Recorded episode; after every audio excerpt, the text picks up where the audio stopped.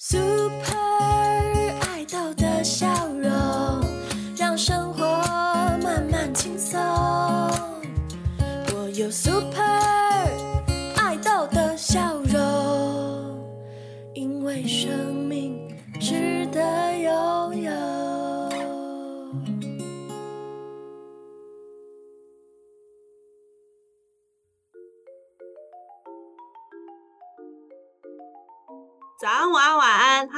家最近过得好吗？我是拉拉，今天是十二月二十二号，星期五。如果是准时收听到这一集的你，同时又是东吴大学的学生，那恭喜你开始放三天连假啦！祝大家圣诞节快乐，可以开开心心的去过节日了。那学校这个月其实也充满着圣诞节的气氛，每一次傍晚天色快要暗下来的时候，配上学校圣诞树上面的灯光闪烁，真的是忍不住让人赞叹，真的很漂亮呢。好啦，那今天要来说什么呢？大家还记得我们第二季第一集跟第二集是由台北广播电台授权的音档吗？那节目在青春的周记里有好几位受访者是我们东吴大学健康及智商中心资源教室的学生呢。重点是什么？重点是恭喜获奖啦！在青春的周记里，其实啊是透过分享与独白的方式，倾听青少年的成长故事。然后呢，在今年荣获第二十三届台湾儿童及青少年优质节目促进性别平等教育奖，在颁发奖项的同时，也播放与本校资源教室音乐系学生的访谈《幼子困在情绪里的青春》。那内容呢，则是提及受到自身障碍的影响，在这一系列的起承转合里，辗转遇到各式各样的人事物，经历了什么样子的遭遇，还有如何面对与走过。所以，所以，所以，我们今天的主题就是幼子困在情绪里的青春。那我们就进广播喽，Go！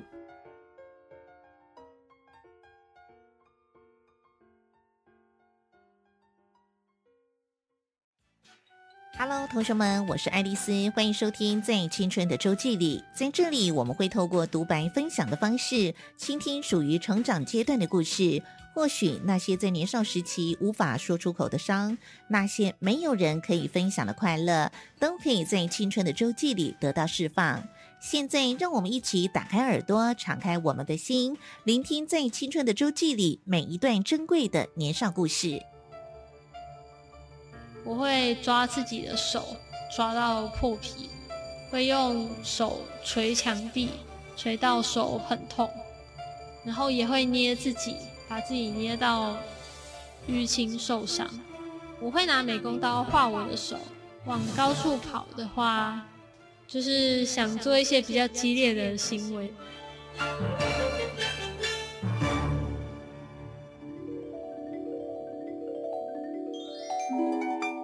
我是十三岁的柚子，今天的心情周记是黑色。我每天都在崩溃大哭，时不时的就在校园里躲起来，甚至是往高处跑，每天都闹得大家鸡飞狗跳。十三岁的柚子写下了黑色的心情周记，不只是崩溃大哭，还会躲起来不让人找到。甚至跑到高处，这些行为的背后，柚子想要表达的是什么呢？一起来聆听柚子的青春怎么说。青春怎么说？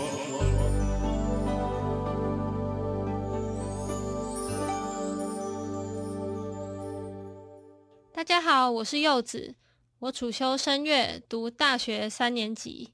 欢迎柚子。柚子在今天的青春周记当中提到了心情是黑色的哦，你每天都会崩溃大哭，又会在校园里躲起来，甚至往高处跑。要问一下柚子，那时候国中的你发生了什么事情呢？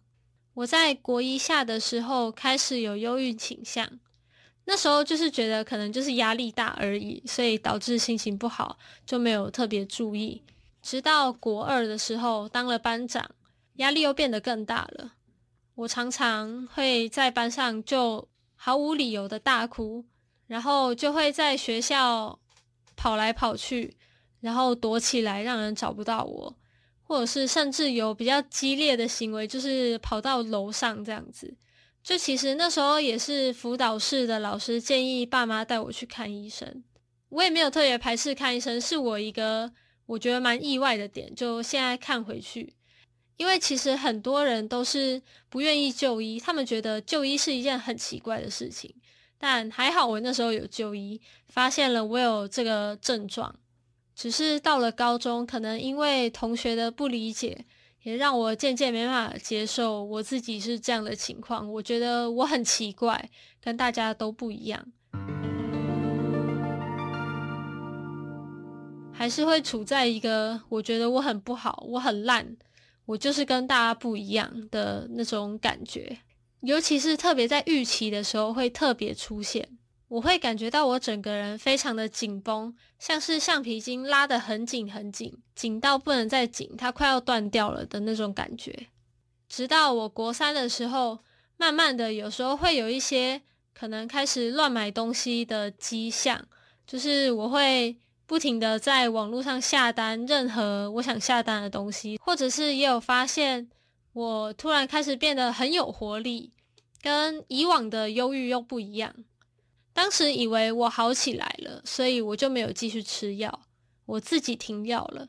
直到我又掉回去，整个爆发，才发现就是真的不能自己随便停药。那个爆发是突然掉入那个忧郁的预期，是不是？对。在这样不停的巡回当中，就有发现我的活力其实是非常不正常的，因为那时候真的是过度亢奋，也很容易生气。像那时候是有跟社工有谈到这件事情，社工就有说，嗯，这样就就是有一点躁期的的迹象这样子，然后所以回诊又跟医生讨论，最后被判定就是躁郁症。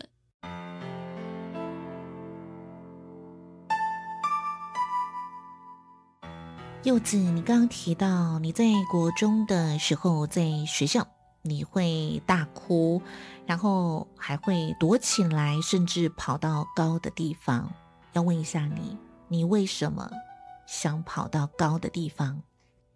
往高处跑的话，就是想做一些比较激烈的行为啦。当然，就是可能会像人家发生憾事的那种。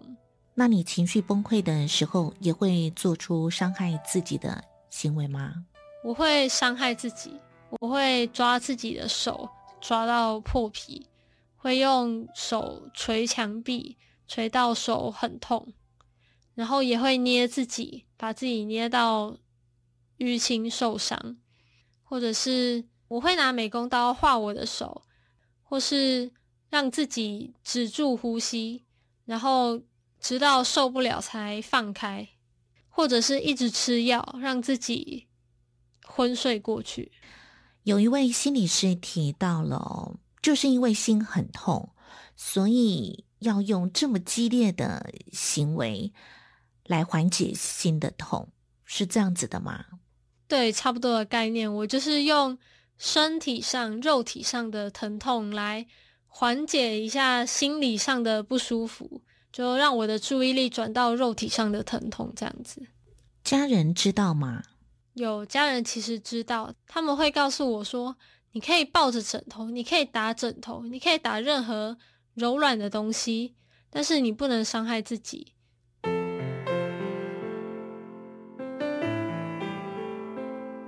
爸爸妈妈、家人知道你得到了忧郁症之后，他们的想法是什么？他们开始研究这一方面的各种资讯，他们会看很多相关的书或者是网络上的资料，然后陪着我一起走过。那柚子有什么话想告诉爸爸妈妈的呢？爸爸妈妈，我想谢谢你们。虽然我是一个非常叛逆的女儿，但是在我有需要的时候，你们还是会尽全力的支持我。然后也尊重我做的每一个决定，在我迷惘的时候，你们也会给我一些建议，或者是解决方法，让我可以参考。真的很谢谢有你们这样的父母，我觉得很幸福。那柚子，你有想过你的压力来源是什么吗？其实很多人都问我这个问题，但其实我自己现在也想不太起来，就是对那时候的印象已经有点模糊了。柚子，你在国中之前是个什么样的孩子？我非常的外向，很活泼，很会交朋友，在班上也有当过班长，所以也还算是领头羊的那种感觉吗？每天都很喜欢去上学，很期待着要去上学，可以跟同学一起玩，一起互动。但是到了国中之后，没有想到一切都变了调哦。就是跟国小完全不一样了。国小的我自己也没有想到会变成这样。你觉得是课业的压力吗？或多或少有一点吧。这柚子，你是不是一个自我要求蛮高的人，给自己太大的一个压力了？嗯，我觉得算是从小到大，就是老师都会说你给自己太多压力了。我都要求我自己，哎，一定要做到九十分、一百分。但是老师告诉我，其实六十分也是及格啊。我觉得这也是我要学习的地方，不要每件事情都要求自己一定要做到完美，因为真的没有什么事情是完美的。做好自己能够做的范围，那就是好了。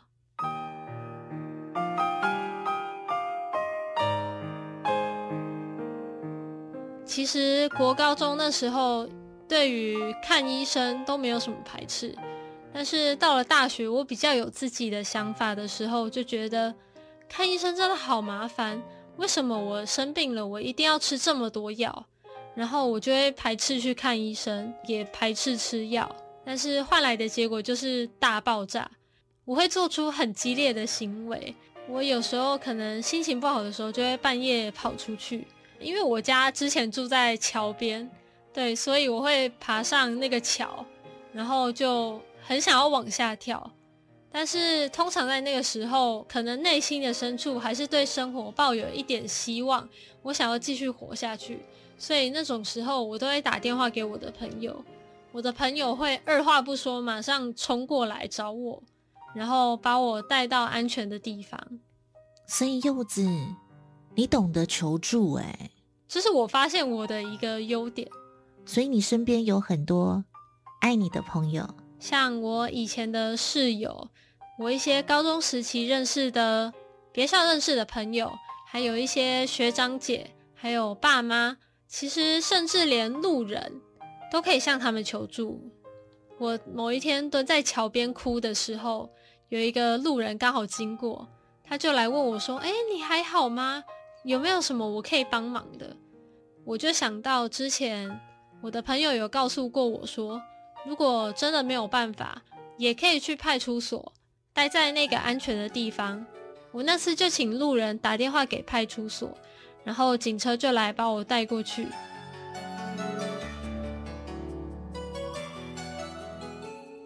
柚子热爱的事物是什么？音乐，绝对是音乐。当柚子。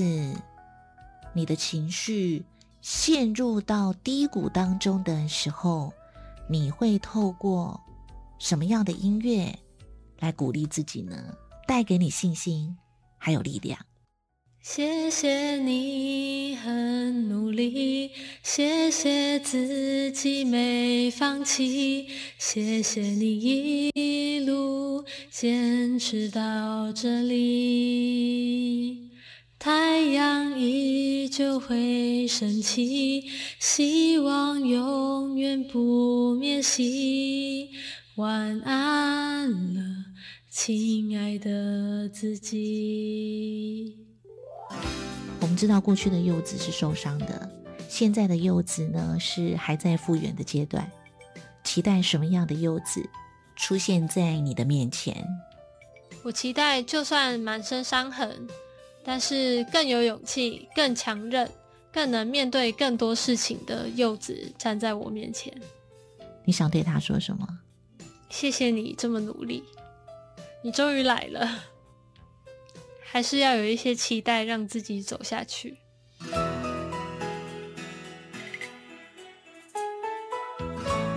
柚子在今天所写下的是十三岁的青春周记，那时候的心情颜色是。黑色的，因为被诊断出了忧郁症。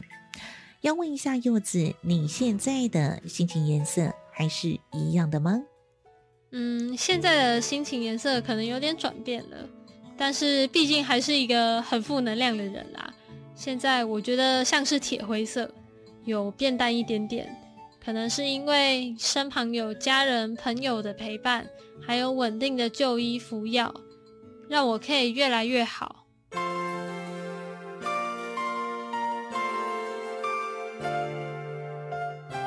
同学们，现在柚子虽然还困在情绪里，但是心情颜色有了转变，从黑色到铁灰色。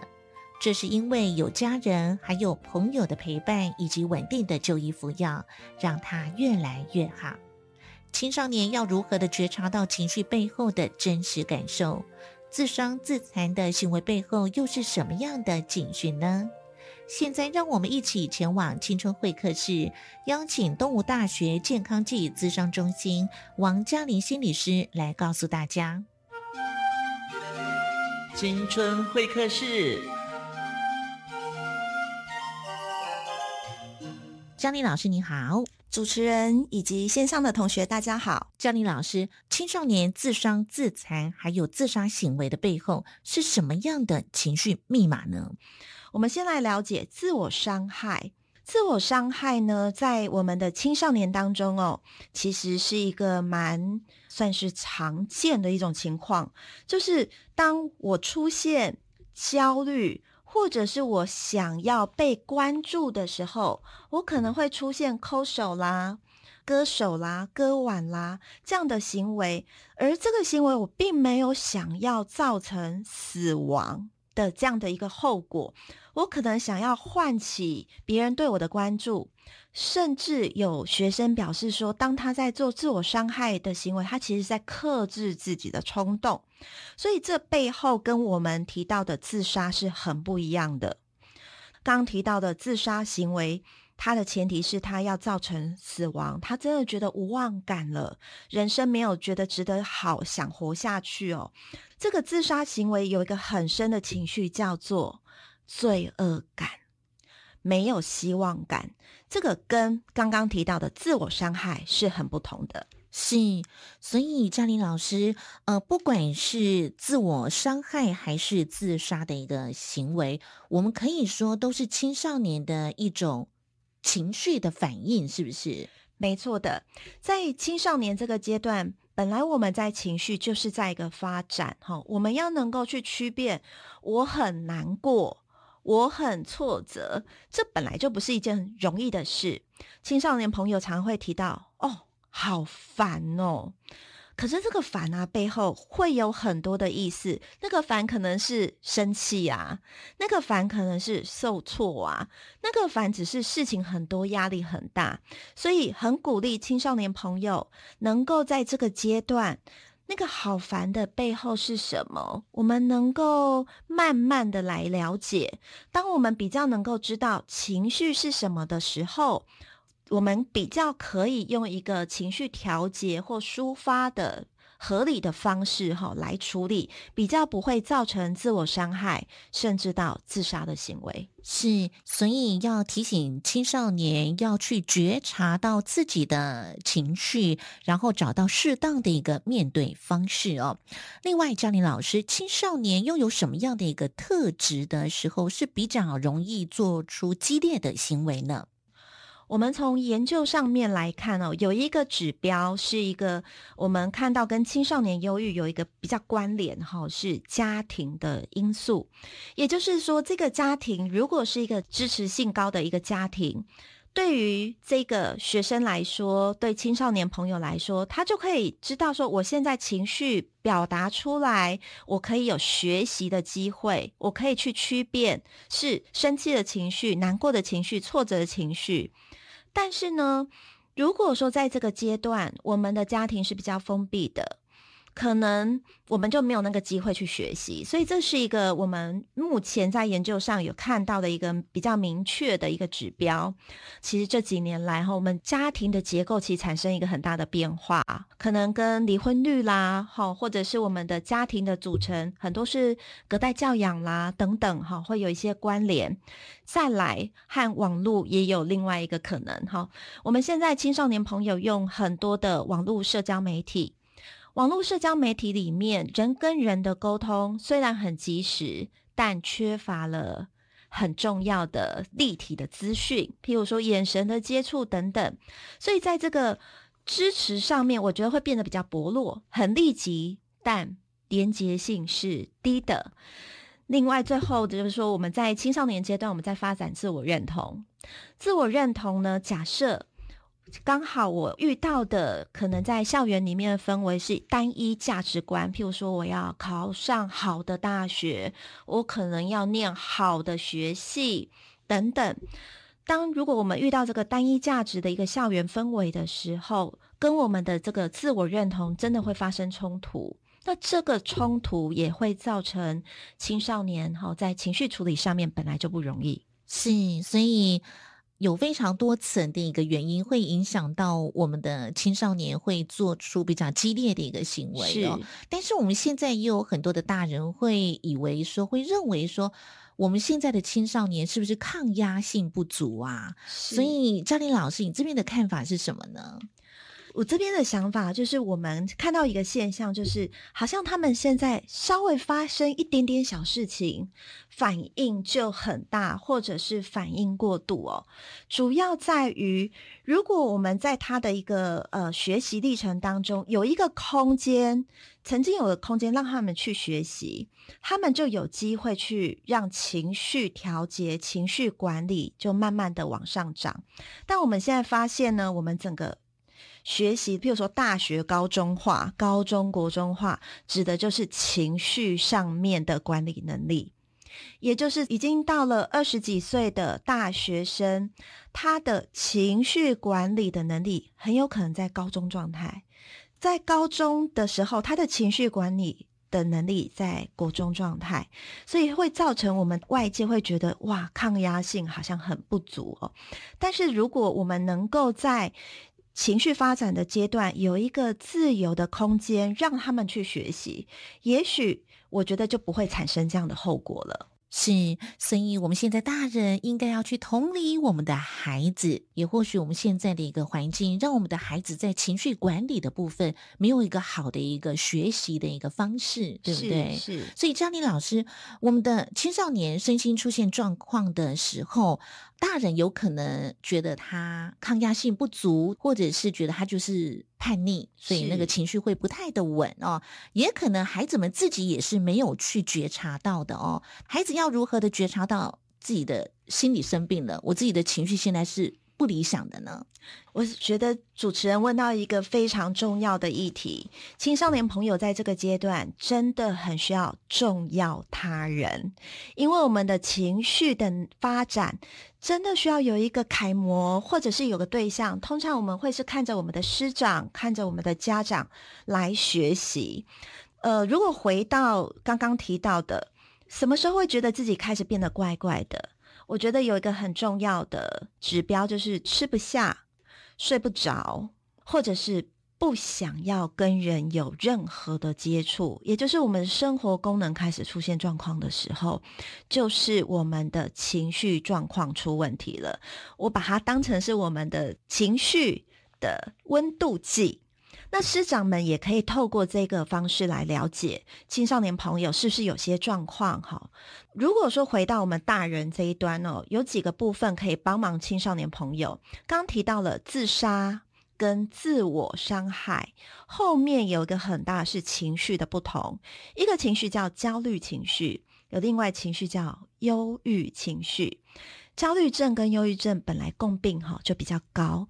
但是呢，我们来区分这两者的重要的意涵是：如果今天青少年朋友是焦虑，就哦好烦哦，事情好多做不完，或者我对我自己的期待很高，但是呢，我总达不到那个标准，这是焦虑。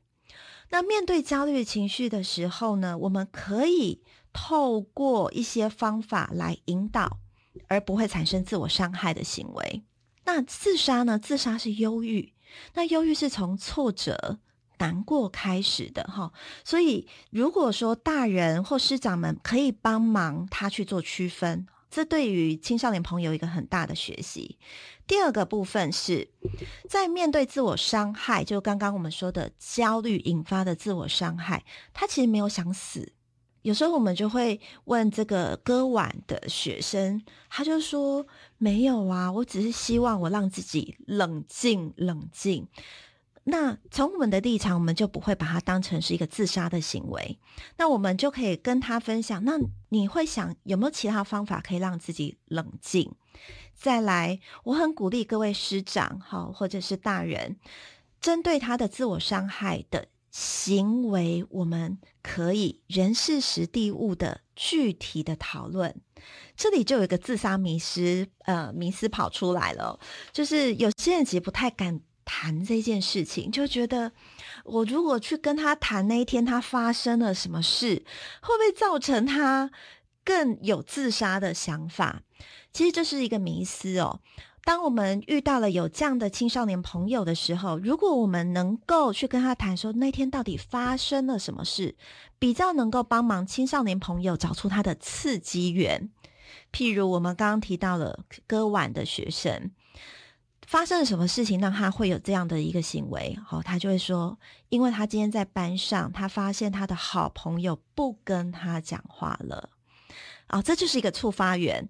那当这个触发源我们了解之后，反而可以帮忙他去对症下药，而不是之后不让他去做这个自我伤害的行为。是，所以张林老师也就是。呃，自伤自残的一个行为的背后，我们要找出原因。是的，他不一定是想要去自杀，死对。但是它是一个警讯。是，再来就是我们的呃青少年要如何觉察到一个心理生病了哦。刚刚嘉玲老师有提到那个心情温度计，对不对？可能就是吃不下，呃，睡不好。或者是他突然不想要跟人接触了，是的，这个每一点只要出现任何一个问题，我们的青少年就要特别有警觉性，是不是？是，基本上主持人刚刚提到的这温度计的这三项，它其实是联动的。当一组出现，譬如说我睡不着，或我睡很多的时候，他其他组就是吃不下、吃很多，或者是不想跟朋友接触，它就是联动会发生。所以，如果说有产生这其中之一，我们可能就会要开始留意了。是了解。另外，嘉玲老师今天青春周记的主角柚子，他出现想不开行为的时候，他是懂得求助的。嘉玲老师，如果有人向我们丢了一个求救的绳子，我们要如何的接住他呢？如果我们回到今天的主角柚子的故事。柚子在做每一次的自杀或者自我伤害行为的时候，他其实是困在他的一个困境圈圈里。我们就想象一个人被一个空气圈圈包围住了，他在困境圈圈里，他想到的都是他的人生走不下去了。身为我们旁边的人，当他开始在做这个不珍惜生命的事情的时候，我们要。戳他的困境圈圈，这是什么意思呢？就是他的脑子全部都在想死想死。那我们要转移他的注意力，譬如说，呃，你明天有什么课啦？让他的思考焦点离开，或者是我们先让他先留在一个安全的地方，才有可能戳开他的困境圈圈。带他走出来，再来我们会做一个叫做自然陪伴的事情，哈，就是他发生这样时间之后的二十四小时内，我们都会有人陪着他。那这个陪伴呢，是让他觉得有人在他身边，那个人不会劝他说：“哎，你不要想太多，你不要想死，人生很美好。”哈，这反而让他有困境，哈。但是这个自然陪伴就是有一个人在他旁边。当他又出现有这样的事情的时候，那个人是可以懂得拉得住他的。那我们透过今天周记主讲的故事，也请江林老师给青少年爱的提醒。今天柚子的故事让我们知道，在青少年这个阶段确实很不容易。我们要学习的事情很多，我们也要懂得照顾自己的情绪。各位青少年朋友，在这个阶段，请。要好好珍惜以及学习照顾自己。照顾自己的方法有非常的多，每个人的方法不一样。我也希望大家能够在这个阶段找到自己的锦囊妙计。谢谢嘉丽老师。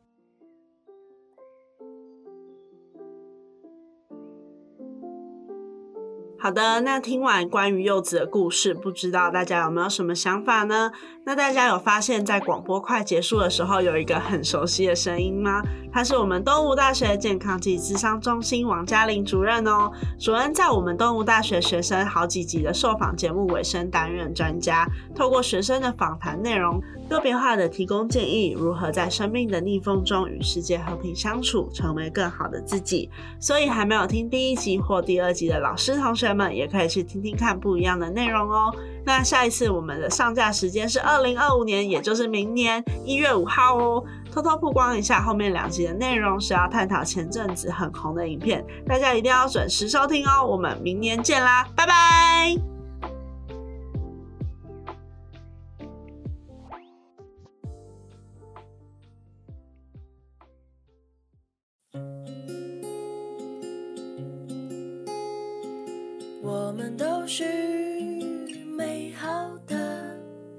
这个世界一起往前。我们都是美好的人啊，看见不同，仍然快乐简单。